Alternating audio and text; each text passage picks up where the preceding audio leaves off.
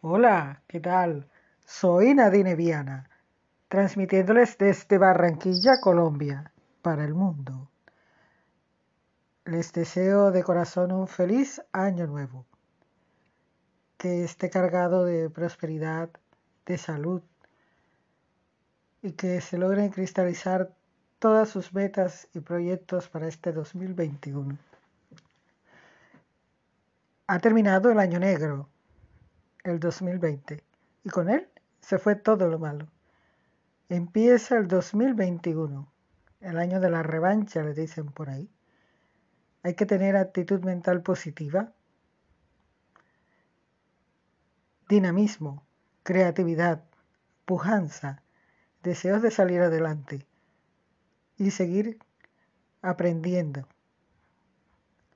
Les tengo un artículo muy interesante que nos va a ayudar en este inicio del tercer ciclo de los podcasts desde Barranquilla, Colombia, que les tengo a ustedes. Se llama Conozca cuáles son las llaves de la libertad mental. Para alcanzar una vida plena, es esencial liberarnos de una serie de talanqueras mentales. No se trata de libertinaje, sino de revisar nuestros dogmas, normas, miedos y conductas a la luz de quienes somos y queremos ser. Una vida plena solo es posible desde la libertad vital, sostiene el licenciado en Ciencias Empresariales, conferencista y escritor Alex Rovira. Considerado uno de los mayores expertos en psicología del liderazgo, y el escritor y economista Fernán Trías de Bes uno de los referentes en innovación empresarial.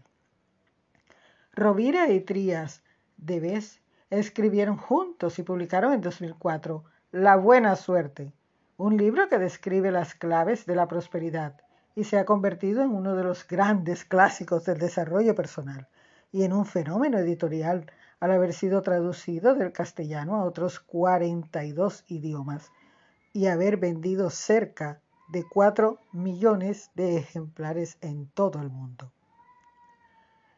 Señalan que trasladaban un poderoso mensaje basado en su propia experiencia y filosofía vitales sobre la capacidad de las personas para labrar su propio destino y prosperar en la vida y los negocios, pero con el tiempo se dieron cuenta de que aún les quedaba un largo camino por recorrer hasta alcanzar la verdadera plenitud en sus vidas, la conquista de la libertad vital. Vivir conforme a nuestros deseos y tener éxito no significa ser libres, ya que en muchos aspectos de nuestras vidas, tanto en lo profesional como en lo personal, estamos esclavizados por distintos grilletes mentales y a menudo sin darnos cuenta y que vienen y operan en forma de consejos, normas, valores y criterios preestablecidos, explican los autores. Y añaden que es importante ser conscientes de que actuamos condicionados, no solo por las circunstancias, por el contexto y por los acontecimientos, sino también por las expectativas que otras personas han ido depositando en nosotros a lo largo de nuestras vidas. Sin darnos cuenta, a lo largo de nuestras vidas recibimos una herencia de creencias y condicionamientos sobre lo que somos, deberíamos ser o debemos ser que a menudo no coincide con lo que deseamos o realmente queremos.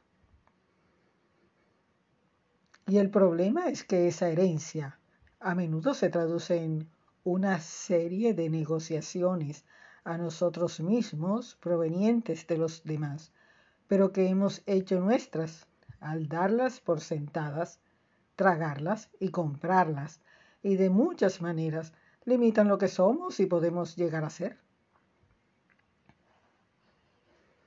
Para estos autores, el secreto de la libertad vital consiste en dejar de ser esclavos de esos condicionamientos, de esos grilletes mentales, para así poder vivir conforme a nuestra esencia.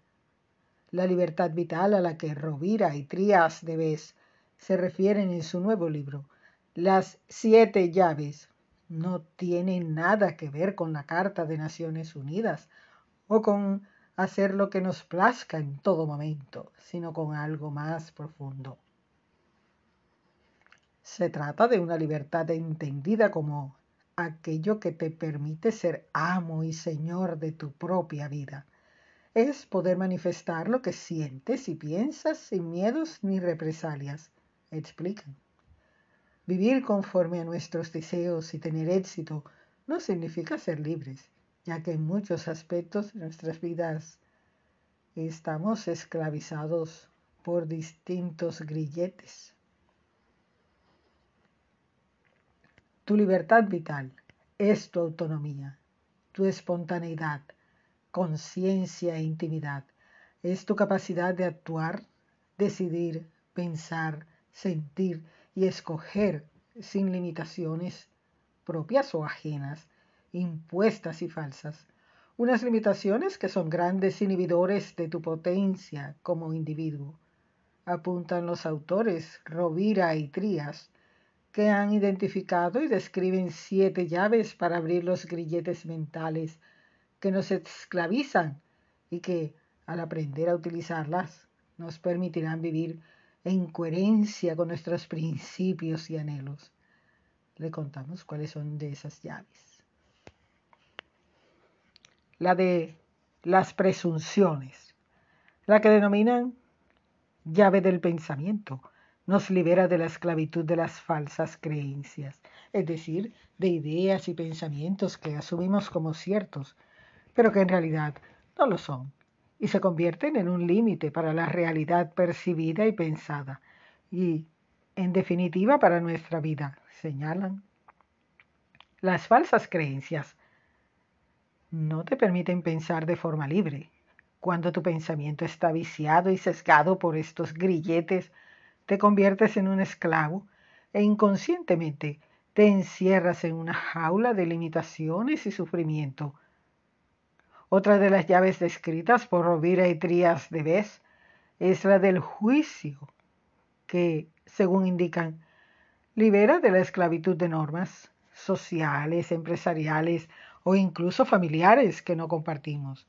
Señalan que el código ético y moral de cada uno es algo que todos debemos respetar, pero que te impongan lo que está bien o está mal y te exijan como imperativo casi es legal. Unas reglas y normas que no tienes por qué aceptar. Ya ese es otro cantar.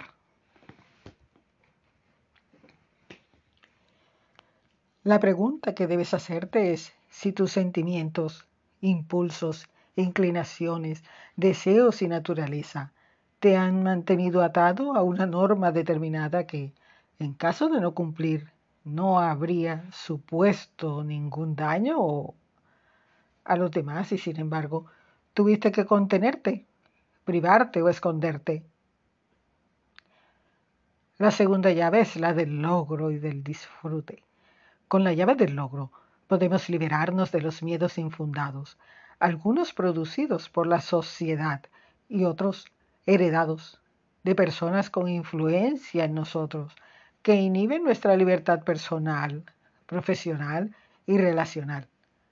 Hay miedos prudentes, basados en el principio de realidad, pero hay otros herederos que han estado fuera del aquí y del ahora, indican los autores, recomendando que tengamos siempre presente que el miedo a perder casi siempre nos hace perder. Otra llave que consideran fundamental es la del disfrute, que abre la cerradura de uno de los grilletes mentales que más nos esclavizan, las culpas inexistentes. Es decir, una responsabilidad que constantemente se nos atribuye y por la que se nos reprocha errónea e injustamente.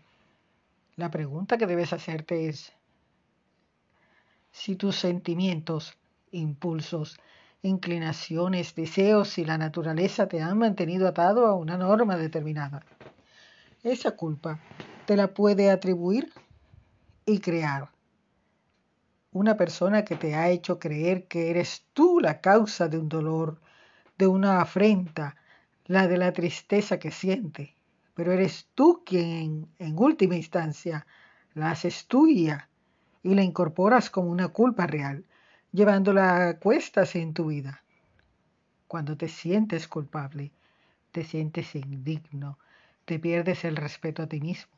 La culpa inhibe tu gozo, tu disfrute, tu alegría de vivir, tu deseo de sonreír ante las pequeñas cosas cotidianas. Es una sombra que anula tu capacidad de disfrutar de las cosas buenas que tiene la vida, lamentan los autores. En definitiva, para conquistar nuestra libertad vital, debemos utilizar nosotros mismos las respectivas llaves para liberarnos de las falsas creencias, normas inmorales miedos infundados, culpas inexistentes y otros grilletes mentales. Reconocen que es una tarea que requiere riesgo y coraje, pero enfatizan que gracias al riesgo, a la audacia, entras en lo inexplorado y se abren las puertas del logro, de la determinación, del desafío y de la transformación.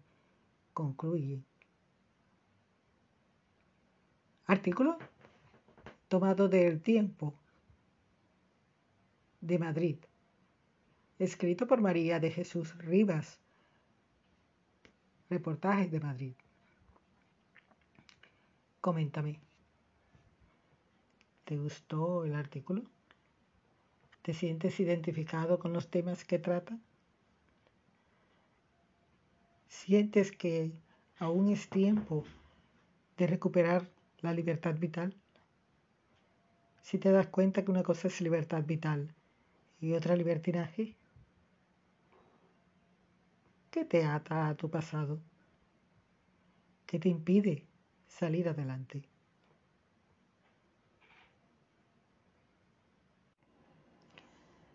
Y ahora, como ya es costumbre, les voy a leer una historia referente al tema, en este caso, de superación.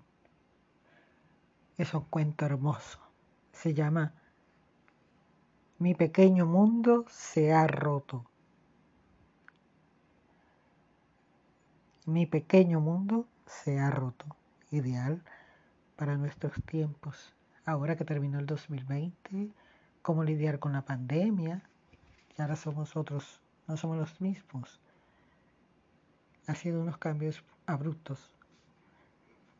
Valores superación y adaptación a los cambios. Enseñanza. Que las cosas cambien no es malo en sí mismo. Depende de nosotros abrir los ojos y hacer que los cambios sean buenos. Ambientación.